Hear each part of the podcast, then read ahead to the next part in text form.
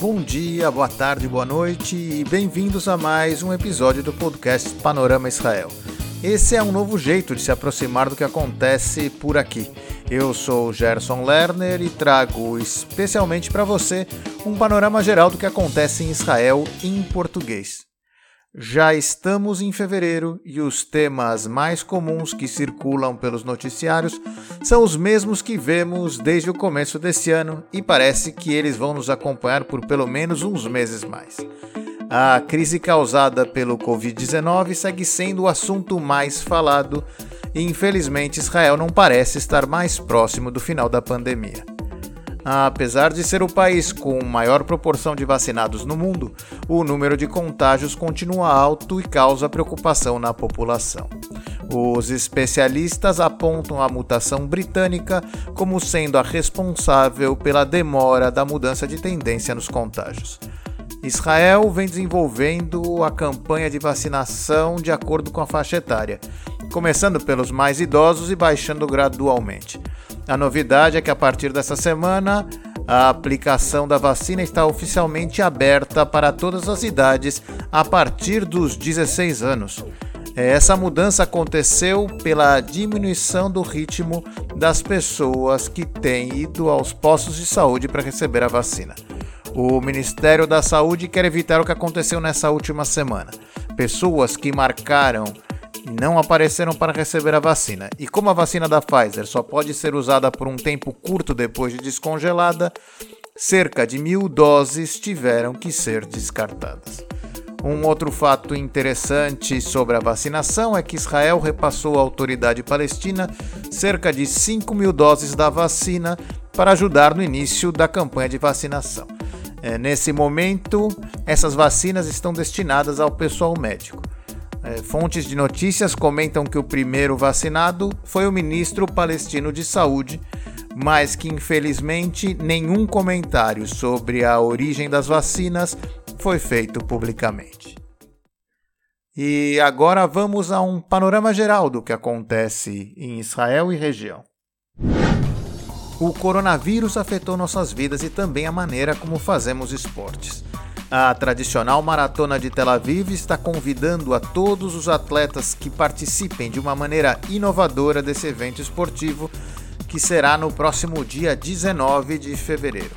Com o slogan Correndo Juntos Separadamente, os organizadores propõem aos corredores que participem da maratona através de uma app. Haverá uma cerimônia de abertura online transmitida no aplicativo e depois os participantes escolherão o caminho que querem seguir.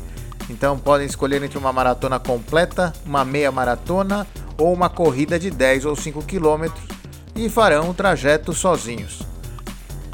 Nessa nova modalidade é possível correr a maratona fora de Tel Aviv e já se inscreveram mais de 20 mil participantes de 33 países incluindo Emirados Árabes Unidos, Holanda, Índia, Estados Unidos, Inglaterra, Polônia, Alemanha, Portugal, México, França, Rússia, Brasil e muito mais.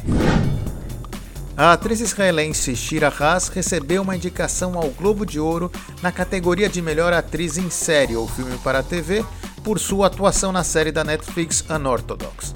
A série conta a história de uma jovem ultra-ortodoxa que se rebela e foge para Berlim. Unorthodox também recebeu a indicação ao Globo de Ouro como melhor série. Shira recebeu recentemente indicações para um Independent Spirit Award e um Critics' Choice Award, e ao Emmy pela sua atuação na série Unorthodox. Além disso, ela ganhou o prêmio de melhor atriz no Tribeca Film Festival e o prêmio Ophir de melhor atriz coadjuvante pela atuação no filme Ásia, de Ruth Privar. As oliveiras são umas árvores típicas de Israel, com suas folhas fazendo parte até do brasão do país. Mas uma recente descoberta em um sítio arqueológico dentro do mar Mediterrâneo, de aproximadamente 6.600 anos atrás, contém duas estruturas de pedra cheias de milhares de caroços de azeitona. O local da descoberta, denominada Ishulei Carmel, começa muito perto da costa próximo a Haifa e se estende por cerca de 150 metros dentro do mar. As estruturas em que foram descobertos os caroços das oliveiras localizavam-se perto da praia e em mar muito raso. Os caroços mais bem preservados e inteiros fornecem evidências de que as azeitonas eram processadas industrialmente para o consumo muito antes do que se acreditava. As evidências anteriores indicavam que as azeitonas eram alimento no primeiro milênio e não no quarto milênio antes da Era Comum. Os drones são uma ferramenta importante na defesa atual de Israel e monitoramento das fronteiras. Nos últimos dias, três drones israelenses caíram, dois na faixa de Gaza e um no sul do Líbano. Segundo o Exército de Defesa de Israel, os drones eram de modelos comerciais comuns para observação e não trazem nenhum risco de vazamento de informações aos grupos terroristas do Hamas e do Hezbollah. Os inimigos de Israel também têm investido na utilização de drones para atacar o país. Recentemente, o Irã enviou para o Iêmen modelos avançados capazes de efetuar ataques com mísseis. Essa semana, Israel testou com sucesso a utilização de seu sistema defensivo Kipat Barzel, a cúpula de ferro que combate os mísseis inimigos também contra ataques de drones. E voltando aos temas mais falados por aqui, outro tema comum em todos os jornais são as eleições em Israel. Essa semana se encerra o prazo para que os partidos apresentem as suas listas para concorrer a 120 vagas parlamentares da Knesset. Só relembrando, Israel tem um sistema eleitoral onde nós votamos em partidos e não em candidatos. Dependendo do número de votos recebidos, cada partido garante o um número de cadeiras no parlamento de Israel.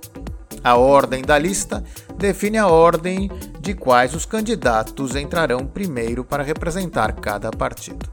Além disso, para governar, são necessários um mínimo apoio de 61 membros da Knesset, do total de 120 eleitos.